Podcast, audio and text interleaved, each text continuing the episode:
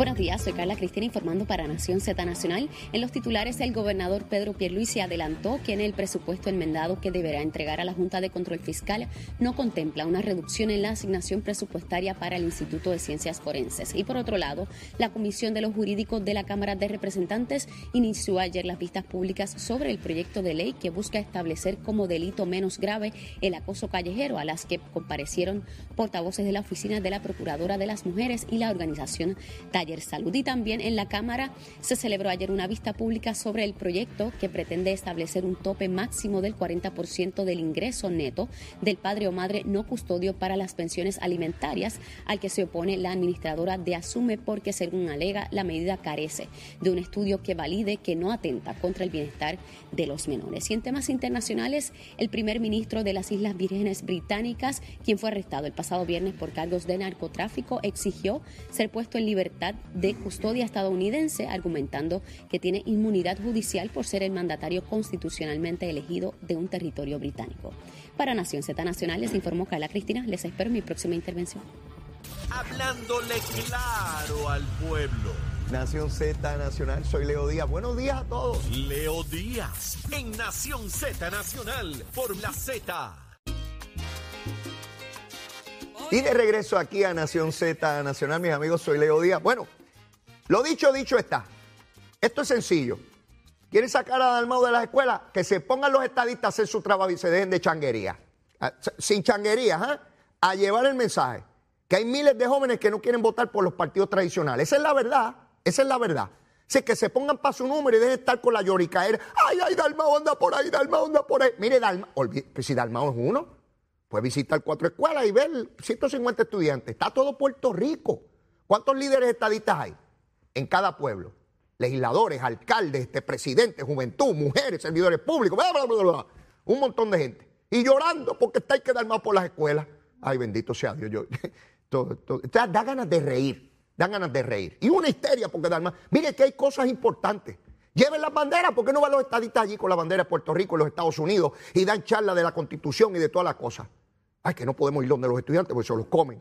Ah, Mire, el que tenga miedo que se compre un perro y que, se acueste a dormir. Yo no puedo bregar con eso, no puedo bregar con eso. Hace, hace 50 años, casi 40 o 50 años yo iba a las escuelas y ahora vamos para atrás. Ahora hay que sacar a los políticos de las escuelas. Pues los políticos y que son una cosa mala. El propio discurso criminaliza a los políticos. habremos visto cosas igual. No que se quiere la igualdad. La igualdad es tener políticos allá, senadores y representantes. Piénsenlo, por favor, piénsenlo.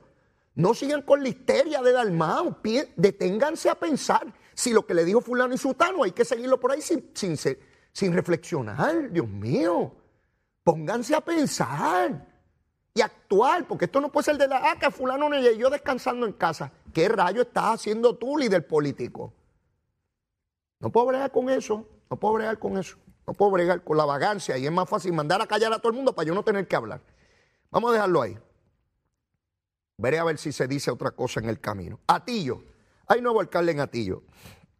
El alcalde anterior renunció por cuestiones de salud y el nuevo alcalde se llama Carlos Carlitos Román.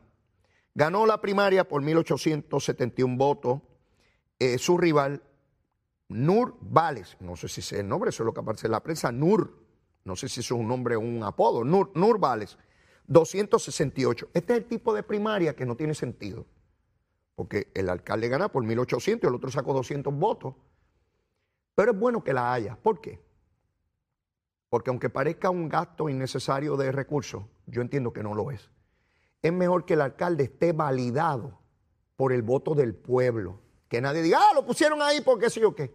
Eso fue lo que lamenté del caso de Cataño, al descalificarse su oponente y no haber nadie más, pues el, hecho de que lo certificaran, siempre puede haber un cuestionamiento de, legitimidad, ¿verdad? Por parte de la oposición política. Así que creo que, fue bueno, fue buena la participación también, a ti, un pueblo popular.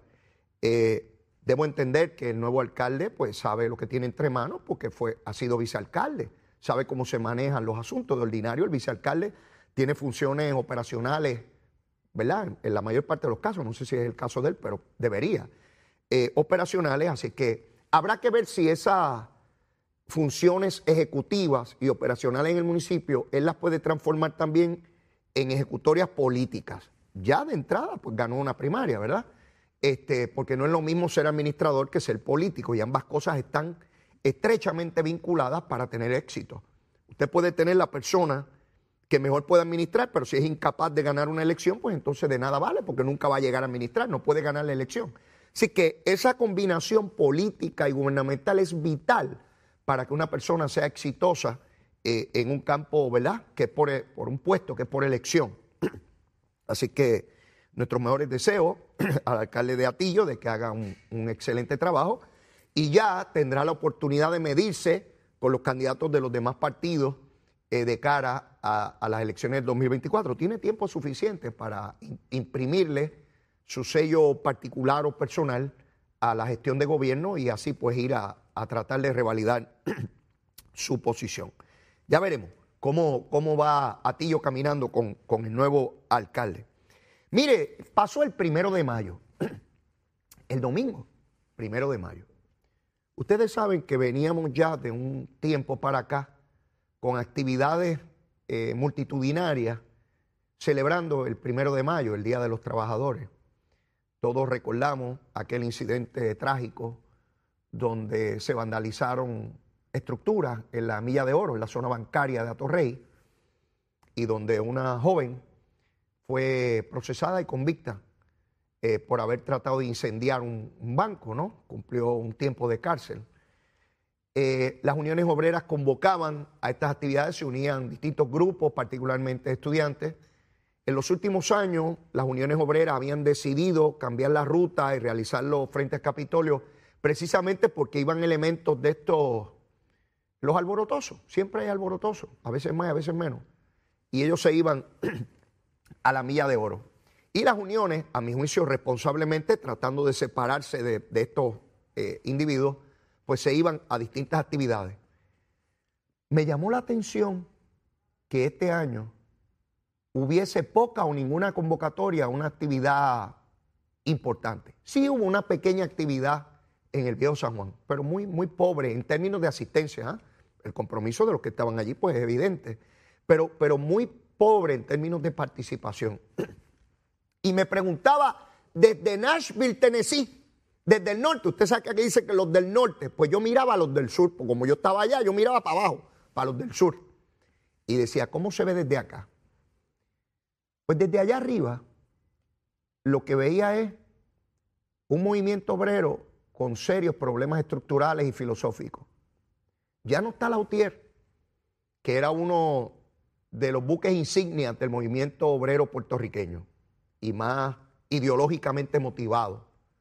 Ya Lautier no está como voz protagónica en estos esfuerzos. El gobernador Pedro Pierluisi ha concedido aumentos históricos a servidores públicos, históricos. Mire, ya estamos en mayo. Del primero de julio en adelante, los maestros de Puerto Rico van a ganar mil dólares más por mes. Mil, mil. Imagínese usted, que no es maestro. Si a usted le dijeran que usted va a ganar mil dólares más al mes, son 12 mil dólares al año, ¿cómo usted se sentiría? Aumentos a distintos servidores públicos.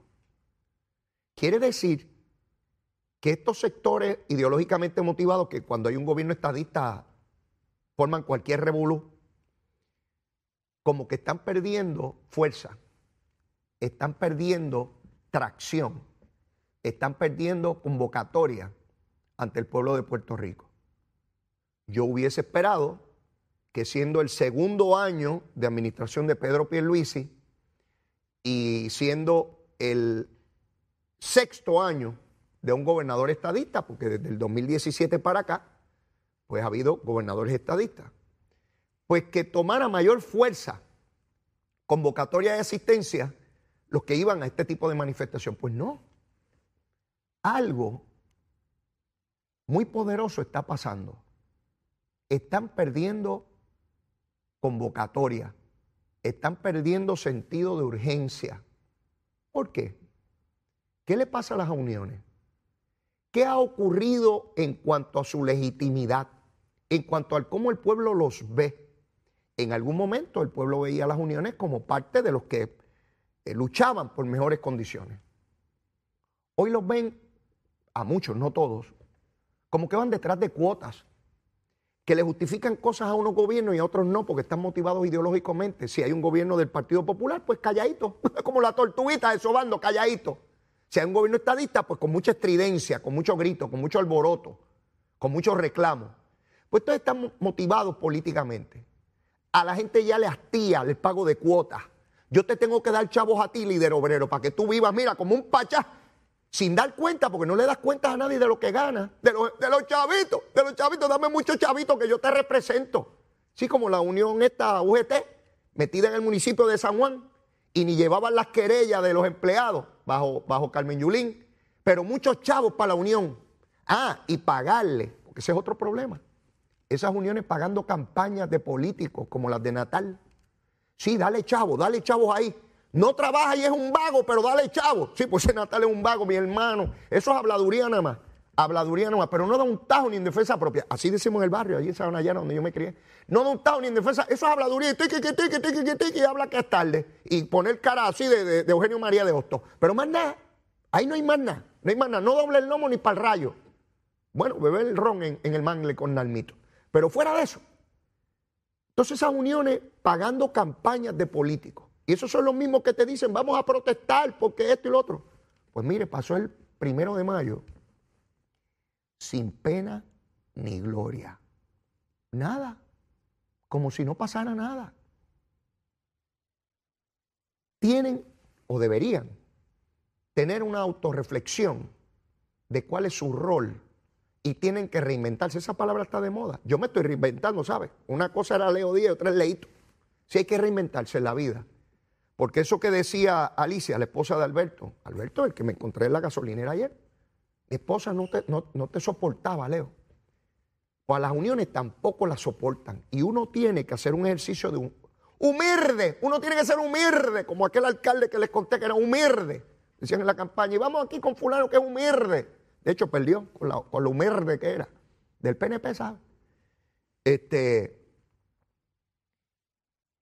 cuando uno ve que pierde vigencia, uno tiene que hacer un ejercicio de humildad y revaluar su postura. Revaluar no desde la altanería ni la prepotencia, sino uno examinar cuándo perdió contacto con la realidad, con las nuevas posturas, con las nuevas ideas. Y yo creo que eso es algo que tiene que examinar el movimiento obrero en Puerto Rico. El mismo discurso de los años 60, de la Guerra Fría y de los comunistas y toda esta cosa. Mire a dónde va la hipocresía con este discurso. El alcalde de Ponce, hoy la prensa da cuenta de eso, tenía allí a un grupo de empresarios que vienen de Orlando, Florida. Eh, del Orange County, sí, de la, de la, de la China, del, de, del condado de la China, del Orange, ¿sí? Empresarios con Darren Soto, el legislador federal, representante federal. Y yo me preguntaba, pero no que esos son los gringos que no queremos aquí. Esos no son los que vienen a quedarse con las playas, con las casas y todo. A que no critican al alcalde de Ponce por eso. Ah, porque es estado librista. Seguro, mire, la doble. Mire, mire aquí, mire aquí, mi varita, mire, mire, mire. Aquí está, la cortita, la cortita. Si un gobierno estadista invita a empresarios, ciudadanos americanos de los 50 estados, a venir a traer industria, comercio, crear empleo, a traer capital, aquí hay unos sectores que dicen que eso es gentrificación, que se nos van a quedar con las casas, que son unos invasores, que pagan unos salarios de porquería y que se deben largar de aquí porque esto es para los boricuas y que nadie más. Ahora, si el alcalde de Ponce estado librista trae empresarios americanos que tienen el pelo rubio, los ojos rubios, la lengua, la lengua, la lengua la tienen rubia. Mire la vara larga. Esos sí son buenos, vienen a crear empleo. Qué bueno el sur de Puerto Rico. Eh, Ponce será el centro de, la expansión económica para los pueblos limítrofes. Y era hora que miraran al sur y que mejor traer gente de, de, del Orange County, que allá que también hay puertorriqueños y la patria y el himno y la bandera y el idioma y la idiosincrasia y la cultura. ¿Se dan cuenta la hipocresía? ¿Se dan cuenta? Pero voy más lejos. Hoy, partes de prensa ubicando de cómo los puertorriqueños pueden comprar casas en Punta Cana, en la República Dominicana, para donde vamos nosotros. Miren qué cosa. No pueden venir ciudadanos americanos que sean de los 50 estados, los rubios. No pueden venir a comprar casas aquí. Pero aquí hay periódicos fomentando que vayan puertorriqueños a comprar casas en Punta Cana. ¿Qué? Que estamos gentrificando a los dominicanos. ¿Cuántos dominicanos pueden comprar casas en Punta Cana? Pues lo mismo que ocurre aquí. ¿Cuántos puertorriqueños pueden comprar casas en las zonas exclusivas de Dorado? ¿O no es lo mismo, mis queridos compatriotas y amigos todos? Ven que todo eso es un discurso de hipocresía. Vivimos en un sistema de libre empresa donde la gente compra, vende, a veces más caro, a veces más barato, a veces hay una zona exclusiva, a veces no. No pueden venir los de lengua rubia a comprar en dorado porque nos gentrifican. No, des tu tierra al extraño, no se están quedando con las playas y las casas. Ahora pueden ir puertorriqueños a comprar casa en Punta Cana. ¿Y sabes lo que dice la noticia? Que hay que dar mucho efectivo, que hay que tener mucho chavo. Mire, mucho cachimiro, los chavitos, los chavitos. Que hay que tener mucho para comprar las casitas allá. Yo me pregunto cuántos miles, millones de dominicanos no pueden comprar una casa en Punta Cana. Ah, pues los dominicanos deben hacer el discurso que tienen aquí algunos puertorriqueños. No le vendan casas a puertorriqueños, esos bandidos vienen de allá a quitarnos nuestras casas, esas casas deben ser solo para dominicanos y los hoteles solamente para dominicanos y que no venga nadie de fuera. ¿Ven lo absurdo del discurso? ¿Lo ven? No nos podemos dejar coger de tontejos de unos grupos ideológicamente motivados en Puerto Rico que solo, solo dispersan discursos de odio discursos de odio, discursos en contra de todo el que viene de afuera a invertir en Puerto Rico. Qué bueno que viene gente de otros lugares del mundo, particularmente ciudadanos americanos, a traer dinero, a traer capital, a mejorar condiciones, a mejorar edificios abandonados, comprar estructuras, darle empleo a puertorriqueños con salarios bien chéveres, bien buenos. Pero no, son americanos, que se larguen, que esto es de los boricuas. Ahora, yo me encontré allá en, Nashville. Sí, un estado sureño. Me encontré boricuas allí. Y yo le decía, pero ¿qué tú haces aquí? Si aquí están los americanos. No leo, yo vivo aquí. Es tremendo, me encanta, llevo años aquí. Puertorriqueños en todas partes. Los votarán de allí le dirán, lárgate de aquí, vete para Puerto Rico. Sí, el discurso del odio, el discurso de la lucha de clase, de que porque yo soy pobre tengo que odiar al que tiene mucho dinero. Si yo soy pobre, lo que tengo es que trabajar duro. Ah, si tengo dos y tres trabajos, pues seguro. Mi papá tenía escuela elemental y se levantaba al amanecer hasta que oscurecía trabajando. Sí, yo no tuve que hacer ese esfuerzo porque me preparé mejor y pude tener otras posibilidades. Y lo mismo intentamos, Zulma y yo, con nuestros hijos. Pero hay que trabajar y luchar, no es quedarme en casa odiando al que tiene dinero. Porque no todo el que tiene dinero fue que se lo regalaron. La inmensísima mayoría ha tenido que trabajar duro para lograrlo. Y no todo el mundo es multimillonario. Es el discurso de que odialo y eso basta. Con tal de procurar eh, eh, eh, poder político. Sí, los que están por ahí con el poder político. De esos que les gusta regalarlo todo, pero regalarlo de otro. No lo de ellos, regalarlo de otro. No, porque hay que regalar tal cosa. ¿Y cuánto tú vas a poner para regalito, mijo? No, yo nada, eso es el gobierno. Ay, ¿de dónde salen los chavos del gobierno? Pájaro. El gobierno no produce dinero. Se lo paga la empresa privada en contribuciones. Ustedes, los que pagaron contribuciones, de ahí sale el dinero del gobierno. Ay, los chavos que mandan los gringos, los americanos, los invasores. no, son chavitos de Biden, ¿sabes? Biden no pone ni un bellón, ni Nancy Pelosi tampoco, ni Schumer. No, ni Trump los pone los contribuyentes de los Estados Unidos de América, de la empresa privada, son los que pagan los billetes, los chavitos, al gobierno, que son a la vez los chavitos que vienen aquí. 9 mil millones de billetes para reconstruir nuestras plantas y los cables esos de Luma. Sí, ahí nada más hay 9 mil millones de pesos. ¿Quién tiene 9 mil millones de pesos aquí en Puerto Rico? Búsquenme en el millonario que los tenga. Sí, un boricuito, un bori, un bori, un bori que los tenga. No, ¿verdad? No aparece. Pues hay que irlos a buscar a algún lugar, a algún lugar. Ya mi mito va a estar con nosotros el licenciado Cristian Sobrino y quiero empezar con él discutiendo un borrador de lo que aparenta ser eh, un escrito del juez Samuel Alito, juez del Tribunal Supremo de los Estados Unidos, donde aparentemente quieren revocar el caso Roe vs. Wade, que regula el aborto en toda la nación. Si eso fuese así, tiene unas implicaciones inmensas que quiero discutir con el licenciado Cristian Sobrino, porque es probable que estemos ante una lucha que primero es jurídica, pero tiene repercusiones políticas y sociales inmensas de polarización de una sociedad que empezó ese camino hace más de una década de polarizarse y que es altamente peligroso. Lo vamos a discutir después de la pausa. Llévatela, chero.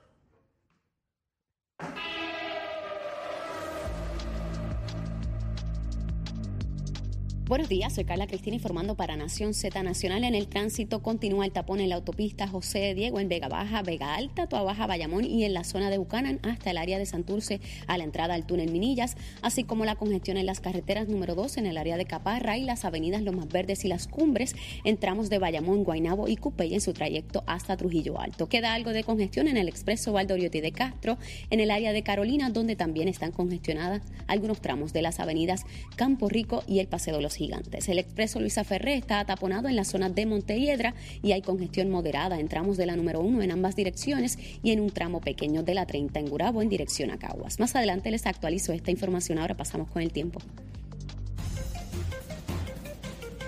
El Servicio Nacional de Meteorología nos informa que el oleaje hoy estará entre los 3 a 6 pies a través de las aguas locales, con vientos moviéndose a una velocidad de hasta 20 nudos. Además, continúa el riesgo alto de corrientes marinas desde las playas del noroeste hasta el sureste, incluyendo a Culebra y Vieques. Por ello, se exhorta a los bañistas a mantenerse alejados de esas playas y a los operadores de pequeñas embarcaciones a que ejerzan precaución al navegar.